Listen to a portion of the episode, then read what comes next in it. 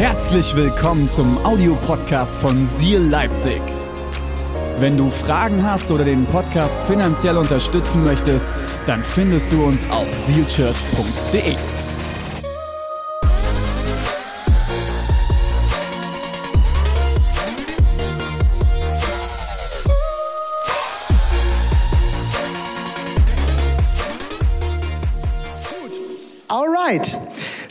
für die neue Predigtserie? Stop going to church. Wann hast du das von deinem Pastor jemals gehört? Stop going to church. Hör auf, in die Kirche zu gehen. Und nachdem ich das jetzt auf Deutsch ausgesprochen habe, wisst ihr auch, warum der Titel diesmal auf Englisch ist. Weil das werden ungefähr acht Zeilen und das würde sich nicht mehr designtechnisch so gut umsetzen lassen. Hör auf, in die Kirche zu gehen. Stop going to church. Ähm, deswegen ist auch die englische Bibel ungefähr so dick wie unser Neues Testament. Ähm, das ist immer, wenn die Amerikaner beim Predigen ihre Schlabberbibel in die Luft halten und dann komme ich mit meiner Schlachterbibel und denke, jetzt pass auf, dass du sie nicht fallen lässt, weil sonst ist jemand, ja, haben wir doch noch eine Totenauferweckung im Gottesdienst.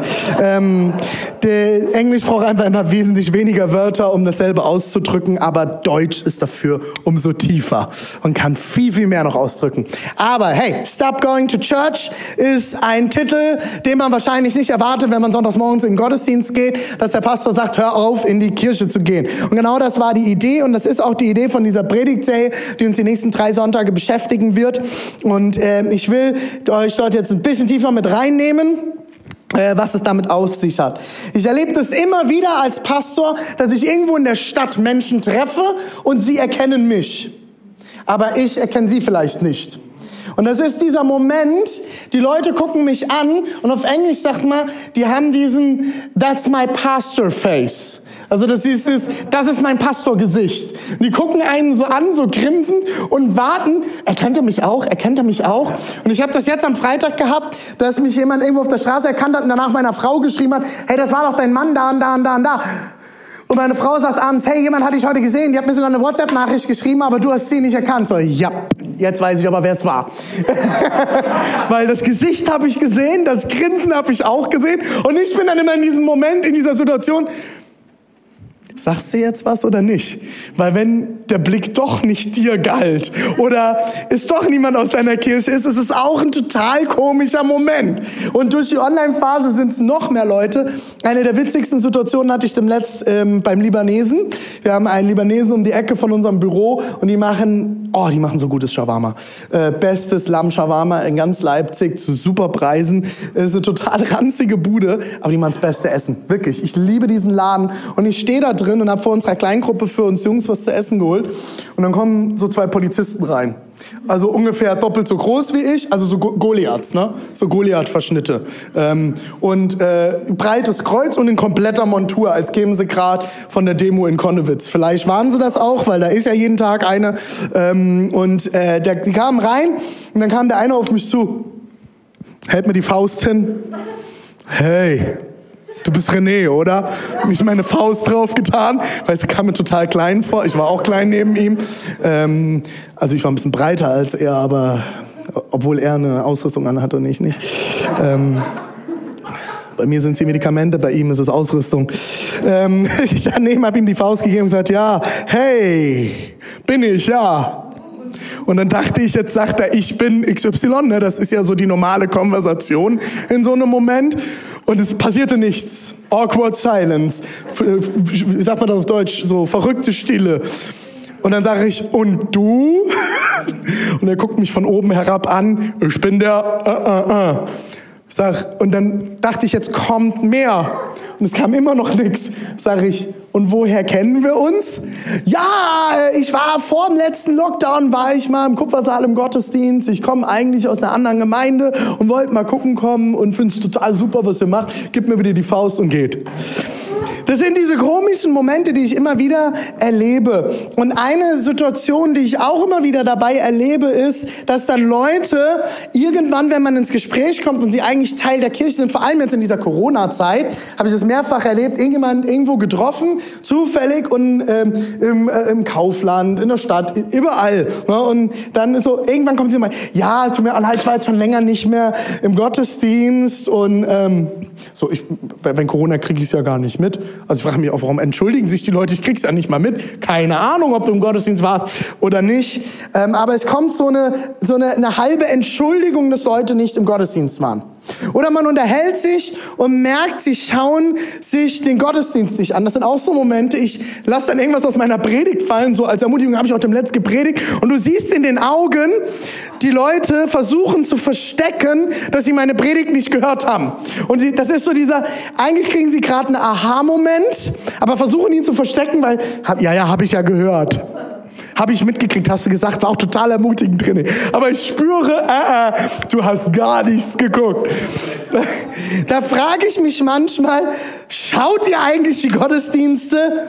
Geht ihr in eine Microchurch oder habt ihr eine Kleingruppe, ein Team?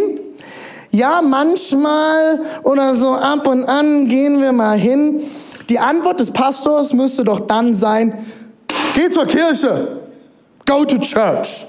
Und ich habe mir jahrelang, habe ich mich selbst auch als Pastor unter Druck gesetzt. Ich muss gucken, dass alle immer da kommt in die Kirche und macht. Und im Netz hatte ich so einen Moment, wo ich gedacht habe, eigentlich, nee. Das Problem liegt wo ganz anders. Und ich werde mir jetzt angewöhnen, wenn Leute mir sowas sagen. Wenn ich sie frage, kommst du in die Kirche, wie oft gehst du so, bist du ab und zu da, werde ich sagen, hör auf, zur Kirche zu gehen. Stop going to church. Okay, René, wo kommen wir jetzt hin? Ich glaube, Stop going to church wird dein Leben radikal verändern. Ich glaube, das Problem ist, viel zu viele Leute gehen in die Kirche. Ich hab euch, oder? Ja. Was kommt jetzt? Psalm 92, lasst euch noch ein bisschen zappeln. Psalm 92, 12 bis 14. Wir lesen im Psalm 92 die Verse 12 bis 14. Wenn du schon lange in unserer Kirche bist, erinnerst du dich vielleicht, ich habe schon mal über diese Verse gepredigt, aber ich werde heute noch mal ein paar geniale Sachen daraus auspacken. Wir lesen, oh, ich habe mich hier sogar vertan, ab Vers 13 steht aber da auch falsch, habe ich falsch eingeschrieben. Psalm 92, 13 bis 14, Entschuldigung. Ich lese ab Vers 13. Doch wer gerecht lebt, wächst.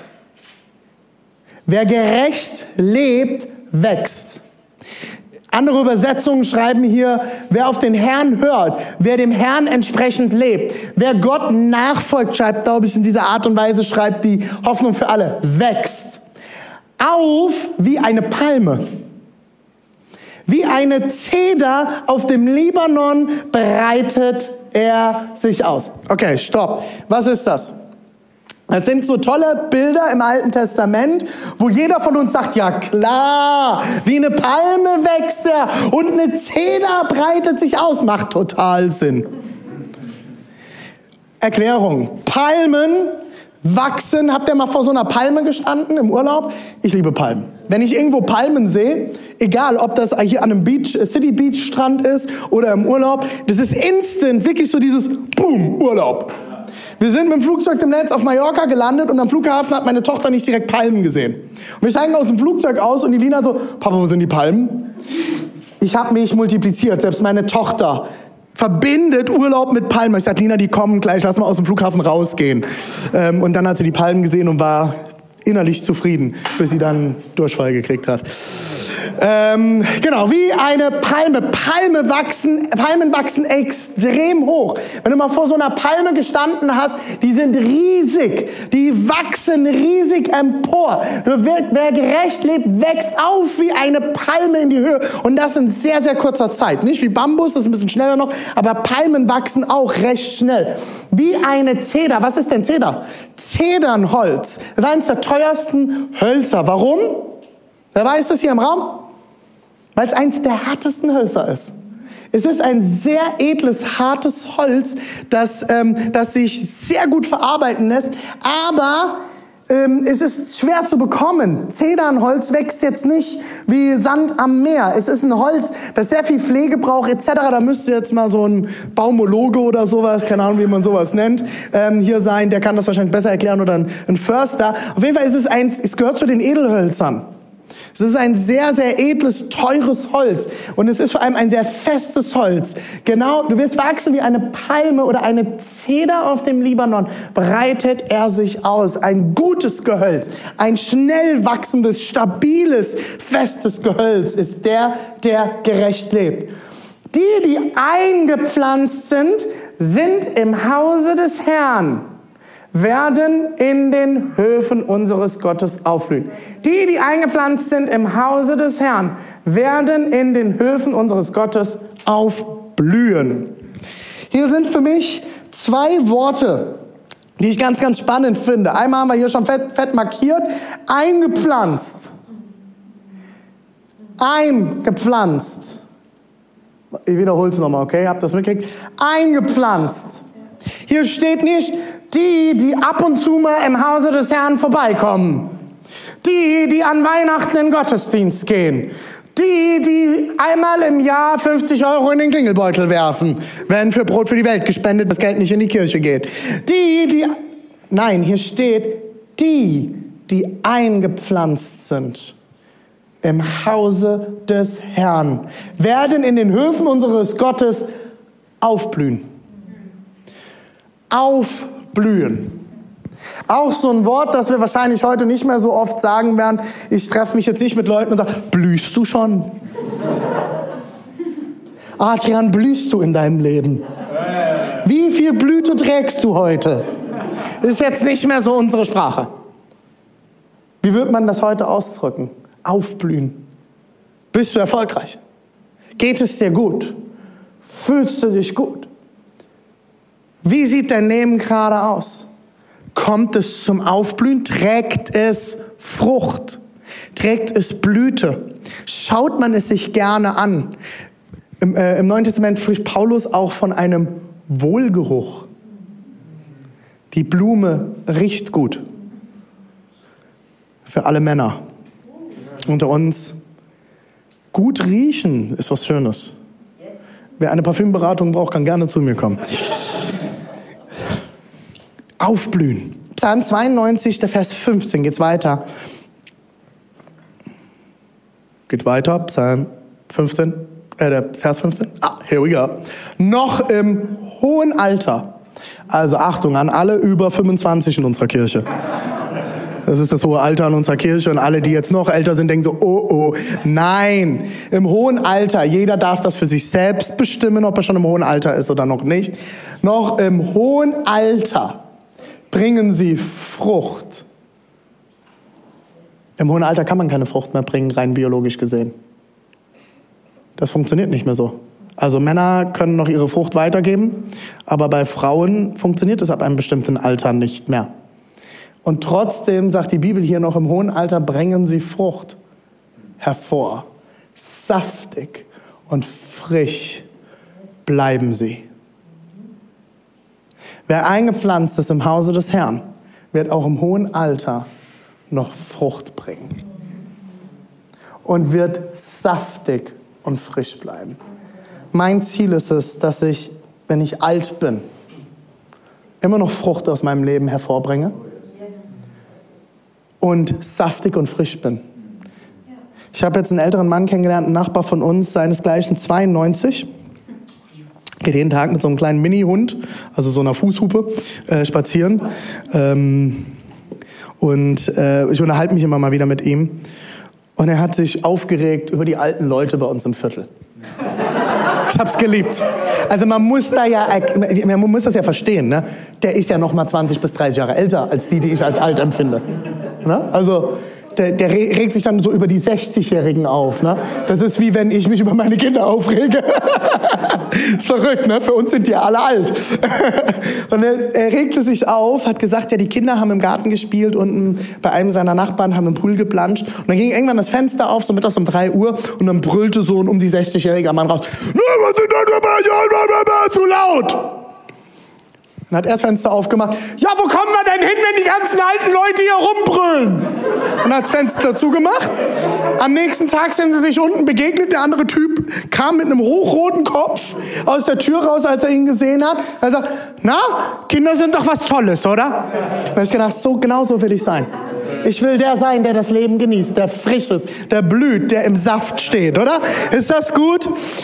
Wer gepflanzt ist ins Haus des Herrn, wird wachsen, aufblühen, Frucht tragen, saftig und frisch bleiben bis ins hohe Alter. Ist das nicht ein gutes Ziel? Ja. So können sie erzählen, heißt es dann im Vers 16, der Herr ist wirklich zuverlässig, mein Fels und äh, ist er und kein Unrecht ist bei ihm. Der Herr ist zuverlässig, mein Fels und kein Unrecht ist bei mir. Wenn du im hohen Alter im Saft stehen willst, immer noch Freude haben willst, Frucht bringen willst, etwas Positives hervorbringen willst, dann liegt das höchstens wahrscheinlich daran, dass du irgendwann erfahren hast, der Herr ist zuverlässig. Er ist mein Fels. Er hat kein Unrecht, ist, kein Unrecht ist bei ihm. Das steckt als Schlüssel in diesem Vers. Dazu im hohen Alter immer noch im Saft zu stehen. Wenn wir eingepflanzt sind ins Haus des Herrn. Wer gepflanzt ist, kann sagen, Gott ist ein zuverlässiger Fels, der immer gerecht ist. Was wäre, wenn wir nicht mehr zur Kirche, in die Kirche gehen, sondern uns einpflanzen ins Haus? Viel zu viele Menschen gehen immer noch in die Kirche. Das ist einer der Gründe, warum wir im Erzgebirge sehr lange gewartet haben, bis wir die ersten gottesdienstähnlichen Veranstaltungen gemacht haben. In der Region im Erzgebirge gehen sehr, sehr viele Leute bis heute in die Kirche. Aber ich glaube, viele, viele, viele Menschen von uns haben nicht verstanden, egal in welcher Region, dass es nicht darum geht, in die Kirche zu gehen, sondern die Kirche zu sein. Ja.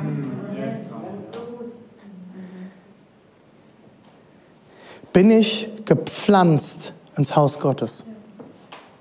Bin ich gepflanzt ins Haus Gottes oder gehe ich immer noch in die Kirche? Gehe ich immer noch in die Kirche? Okay, stell dir mal vor, dein Leben ist ein Samen. Ich habe hier mal so, ich weiß nicht mal, was es genau für ein Getreide ist. Könnte Weizen sein, ich bin mir nicht sicher. Keine Ahnung. Habe ich von zu Hause mitgenommen. Ich bin jetzt nicht so der Körnerkenner. Ich esse lieber Fleisch. Habe euch ein Korn mitgebracht. Okay, stellt euch mal vor, euer Leben ist ein Samen. Du bist ein Samen. Okay? Stell dir mal vor, wir sind ein ganzer Haufen von Samen. Das könnte so ungefähr eine unserer ersten gottesdienstlichen Veranstaltungen gewesen sein, die wir jemals gemacht haben. So eine Handvoll Samen. Heute sind wir nicht mehr nur noch eine Handvoll Samen, sondern wir sind eine Kirche voll mit Samen.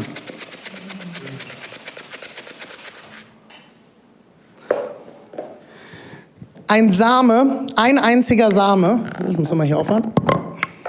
Dieser eine Samen, okay, der hier so mini ist, okay? Ihr seht ihn von der hinteren Kamera, seht ihr ihn nicht mehr, nur wenn ich ihn hier vorne hinhalte und dann bin ich ganz nah ranzoomt. Dann sieht man diese einen Samen. Du bist dieser eine Same. Ein Same hat ein wahnsinniges Potenzial. Aus einem Samen kann extrem viel erwachsen. Ein Same kann neue Frucht tragen, etwas Neues hervorbringen. Von einem Samen können, äh, können wenige satt werden. Aber aus dem Potenzial von mehreren Samen, von einem ganzen Haufen Samen, können extrem viele satt werden. Und aus diesem einen Samen, wenn wir nur diesen einen Samen essen,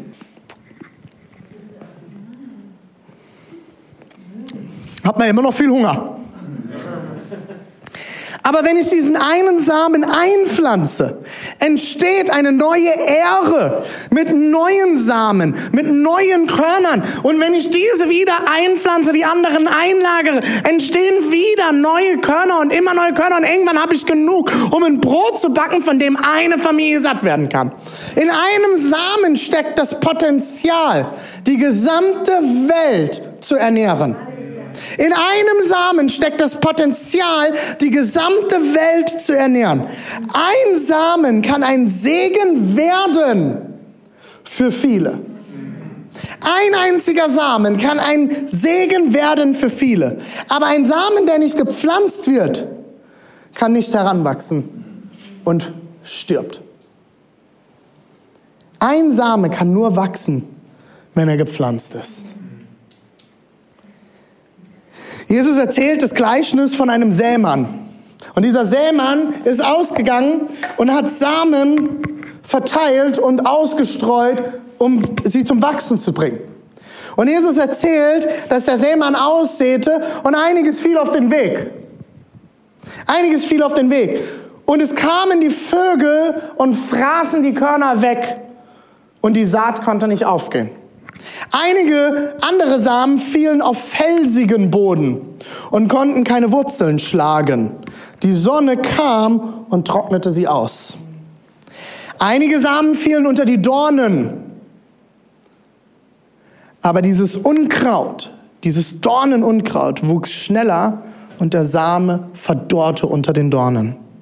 Und Jesus sagte am Ende zusammengefasst, es waren die Ängste, die Sorgen, die schlechten Gedanken, Gier, falsche Freunde und ähnliches, die verhindert haben, dass der Same sich pflanzen, wachsen und Frucht tragen konnte. Und dann sagte er in Markus 4, Vers 8, ein anderer Teil schließlich fiel auf guten Boden. Die Saat ging auf, wuchs und brachte Frucht. Achtung, meine lieben Freunde. Also, seid ihr wach? Ja. Seid ihr da? Ja. Achtung. Die Saat ging auf, wuchs und brachte Frucht. 30, 60 oder sogar hundertfach. Der eine Same, der ausgesät wurde, brachte 30, 60, sogar bis zu hundertfach Frucht. Seht ihr, was Jesus hier sagt? Alle Samen haben das gleiche Potenzial. Aber es kommen so viele Dinge, von denen sie die, die sich die Möglichkeit rauben lassen, ihr Potenzial zu entfalten. Und sie werden zertrampelt, sie werden gefressen von den Vögeln, sie werden vertrocknet von der Sonne. Sorgen, schlechte Gedanken, Ängste, deswegen haben wir die letzte Predigtserie gemacht. Gier, falsche Freunde, all das kann verhindern, dass das Potenzial hochkommt. Und das sind diese Momente, du kannst einen Samen in der Hand halten auf dem Boden, haben gesagt, wachse!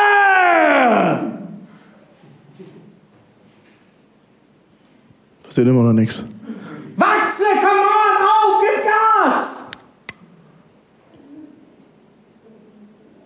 Hast du kein Potenzial oder was? Was ist Schluss bei dir? Du sollst wachsen, das ist deine Bestimmung. Das sind die Momente, wir gehen dann einmal in die Kirche, beten vielleicht noch mit, singen die Lieder mit, beten vielleicht sogar ein Übergabegebet und geben Jesus unser Leben und dann gehen wir wieder und nach drei Wochen, ja, da ist immer noch nichts passiert. Hallo Gott, gibt's dich überhaupt? Und Gott steht neben dran, Junge, du raffst es nicht. Du raffst es echt nicht. Ohne Erde kein Wachstum. Du musst dich pflanzen. Du musst eingepflanzt werden. Stop going to church, Junge. Du musst Teil sein, du musst gepflanzt sein. So, jetzt für alle schlauen Theologen, die jetzt kommen, sagen, René, ja, der, die Verse sind doch Altes Testament. Achtung, was hat denn gepflanzt sein im Tempel gehießen damals? Dass du täglich mehrfach zum Gebet in den Tempel gegangen bist. Also ihr habt ja jetzt Glück, ihr, müsst, ihr habt die Möglichkeit, einmal pro, pro Woche in den Gottesdienst zu gehen, vielleicht auch unter der Woche mal ein Team zu besuchen oder eine Kleingruppe. Wir haben das Ganze ja schon reduziert für alle, die wir viel zu tun haben. Im Alten Testament hätte das gehießen, dass du mehrfach am Tag dich reinigen gehen musst und im, im Tempel beten gehst. pflanze dich ins Haus des Herrn. Pflanze dich. Die Bestimmung des Samens ist es, Frucht zu bringen für viele. Die Kirche existiert nicht für sich selbst. Es geht da nicht darum, dorthin zu gehen. Ja, heute habe ich ja jetzt aber. Äh, äh. Dein, deine Aufgabe ist es, Frucht zu tragen. Nicht hinzugehen und dich nur berieseln zu lassen. Wenn der Same nicht wächst, wird keine Frucht wachsen. Und wird der Same sein Potenzial nicht entfalten können. Aber wir liegen manchmal in der Erde. Ah, ist das schön, berieselt zu werden. Wunderschöner Lobpreis. Und diese Predigt.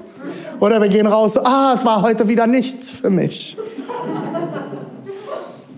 Das Ziel des Samens ist es nicht, sich berieseln zu lassen. Das Ziel des Samens ist es, ausgesät zu werden und Frucht zu tragen. Die Kirche existiert nicht für sich selbst, sie existiert, damit Menschen Frucht bringen für viele. Deswegen haben wir in zwei Wochen die Love Week. Wir existieren nicht für uns selbst als Seal Church. Wir existieren dafür, ein Segen zu sein für viele. Wir sind gesegnet, um ein Segen zu sein. Wir sind gesegnet, um ein Segen zu sein. Damit viele. Und deswegen, wenn mich Leute fragen, René, warum willst du immer, dass die Kirche größer wird? Jeder dieser Samen hat Potenzial. Und wenn jeder dieser Samen anfängt, Frucht zu tragen, werden wieder weitere Samen Frucht tragen, werden wieder weitere Samen Frucht tragen, werden wieder Samen, weitere Samen Frucht tragen. Mir hat mal irgendjemand zur Laufweg gesagt, René, ach, das ist doch nur ein Tropfen auf einen heißen Stein. Je mehr Tropfen auf diesen einen Stein fallen, wird er ausgehöhlt. Wir haben angefangen mit ein, zwei Laufweg-Aktionen vor mehreren Jahren.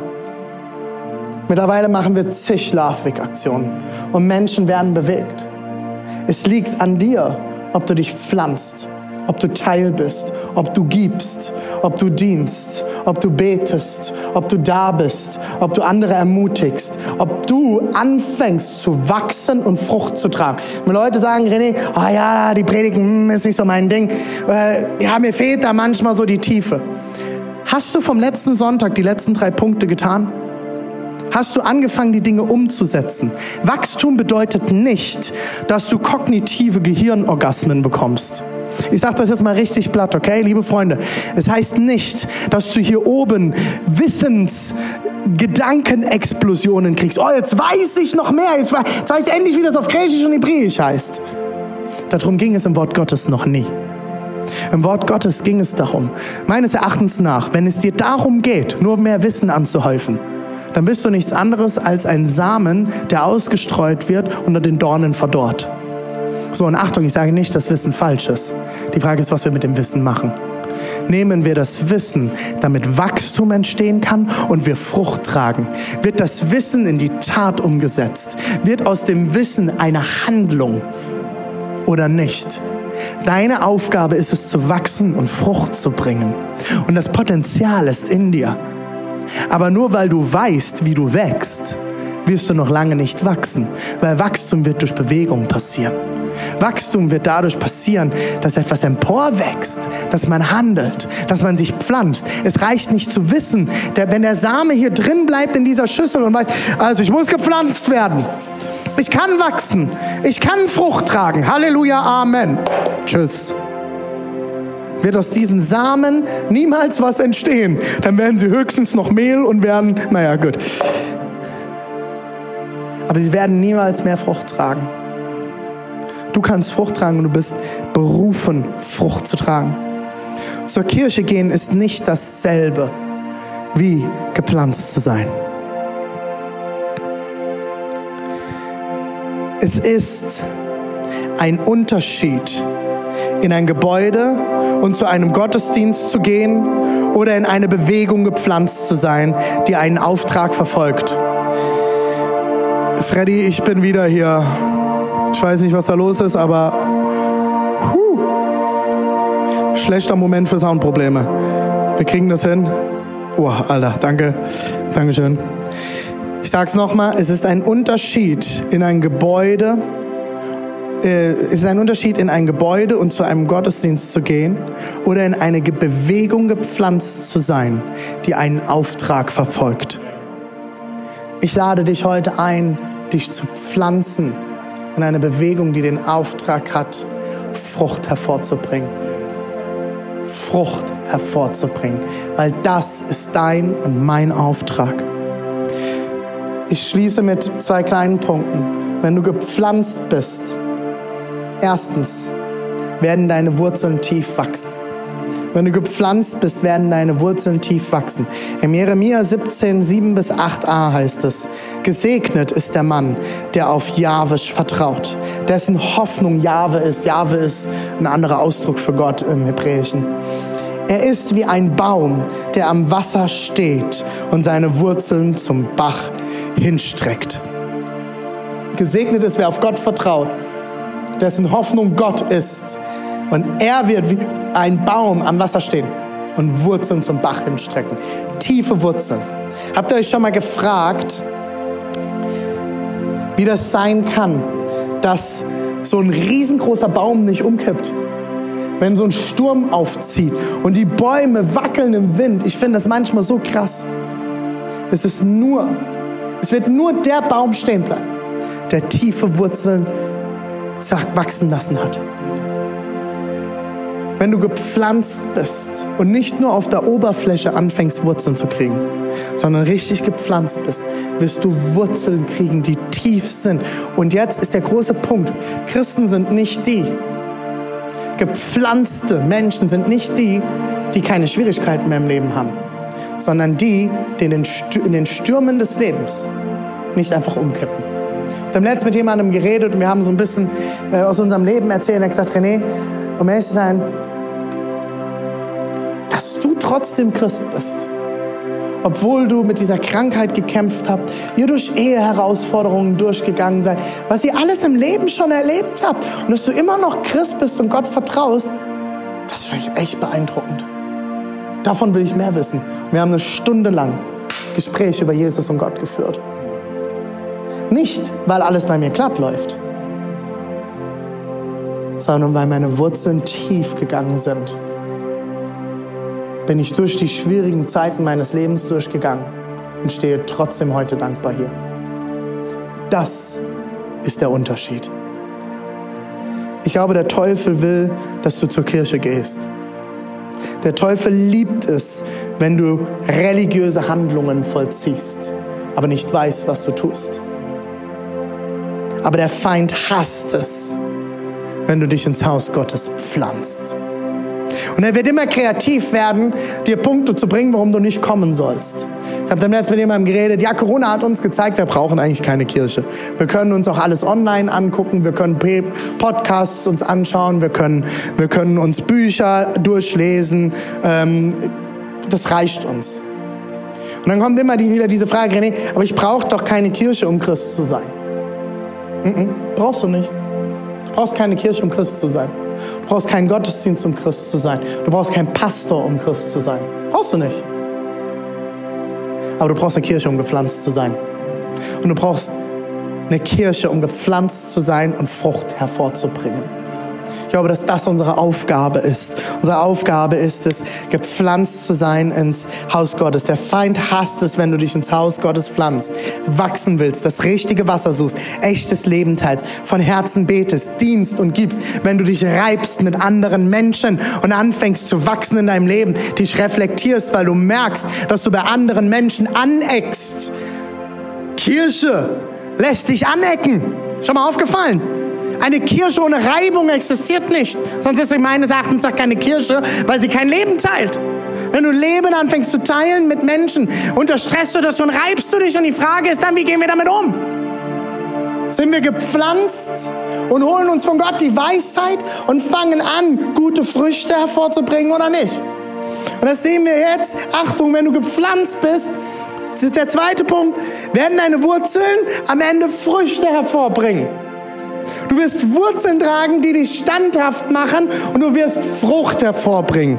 Jeremia 17, 8b heißt es dann, er hat nichts zu fürchten, wenn Hitze kommt. Krass, oder? Hat nichts zu fürchten, wenn Hitze kommt. Blätter bleiben grün und frisch. Weil er die Wurzeln tief werden lassen hat. Achtung, und dann. Ihm ist nicht bange vor dem Dürrejahr, wenn keine, kein Wasser mehr da ist. Er trägt immer, immer, immer, immer seine Frucht. Paulus spricht im Galaterbrief davon, dass wir als Christen die Früchte des Geistes hervorbringen werden. Aber um Frucht zu bringen, muss ich was? Gepflanzt sein. Und Leute, das wird euer Leben radikal verändern. Früchte des Geistes in Galater 5, 16 bis 26. Liebe, Freude, Friede, Geduld, Freundlichkeit, Güte, Treue, Sanftmut und Enthaltsamkeit. All das sind die Früchte, die wachsen werden, wenn wir gepflanzt sind. Das wird in unsere alle Sachen. Das sind doch die Sachen, die wir im Leben brauchen, oder? Liebe und Freude, danach sehnen sich alle. Es gibt nichts, über was Lieder, Songs mehr gehen als über Liebe und Freude. Frieden, wahren Frieden, oder? Wie genial ist das? Geduld, also als mein Sohn im Netz hinter mir im Auto saß und die Ampel wird grün und vor uns das Auto fährt nicht und er ruft, fahr doch, wusste ich, ich habe die letzte Zeit wieder keine Geduld beim Autofahren gezeigt. Ich brauche Geduld. Freundlichkeit, oder? Das brauchen wir Deutsche. Wir brauchen viel, viel mehr Freundlichkeit. Ich war jetzt wieder in der Schweiz. Ich habe mit den Ämtern vorher telefoniert, mit dem Gesundheitsamt vom Kanton, vom, vom Land Schweiz. Die waren so freundlich, selbst beim Amt. Super freundlich. Ja, das können Sie auf der Homepage nachschauen. Und ich war, ach schön, können Sie mir helfen? Ich weiß nicht genau wo. Ja, gar kein Problem, gar kein Problem. In Deutschland würden Sie sagen, ja, gucken Sie doch selber, benutzen Sie Google, gucken Sie nach.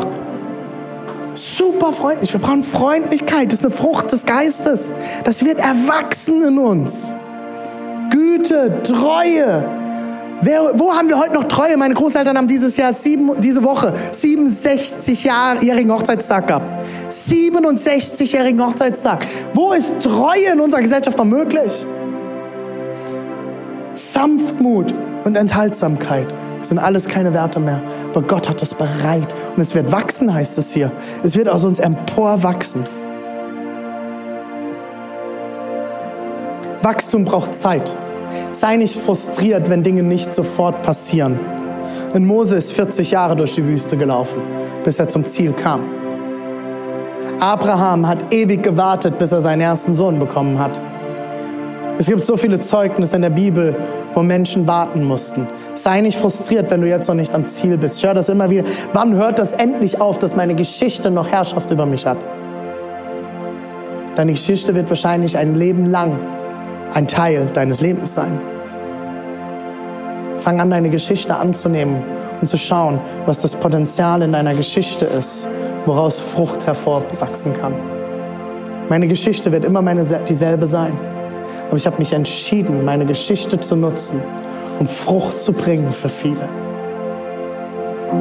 Was braucht ein Samen, um zu wachsen? Fünf Dinge. Boden, das ist dein Herz. Ein Same braucht zum Wachsen Licht. Das Wort Gottes ist das, die Leuchte an unserem Fuß. Das Wort Gottes ist das Licht, das den Samen zum Wachsen bringt. Wasser. Jesus sagt selbst, ich bin das lebendige Wasser.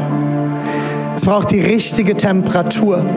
Es braucht die Wärme und die Feuer des, das Feuer des Heiligen Geistes, um wachsen zu können. Und Leute, es braucht Zeit. Wachstum braucht Zeit. Wann ist der richtige Zeitpunkt, einen Baum zu pflanzen? Vor 25 Jahren. Wenn er vor 25 Jahren gepflanzt ist, wird er heute viele Äpfel tragen. Meine Eltern haben irgendwann kurz nach meiner Geburt einen Apfelbaum gepflanzt. Ich bin jetzt 33, der trägt jetzt Früchte. Und meine Kinder erfreuen sich an den Äpfeln im Baum, am Baum im Garten meiner Eltern. Ich habe damals ein, zwei davon gekriegt. Meine Kinder können heute so viele Äpfel essen, wenn sie dort sind, wie sie wollen. Und meine Mutter hat trotzdem noch genug Äpfel für einen Apfelkuchen. Vor 25 Jahren. Also, pflanze dich jetzt. Pflanze dich heute noch. Der beste Zeitpunkt, sich zu pflanzen, ist jetzt. Fang an zu geben. Fang an zu investieren. Werde Teil eines Teams. Hab eine Kleingruppe. Sei gepflanzt ins Hause des Herrn. Stop going to church. Be the church.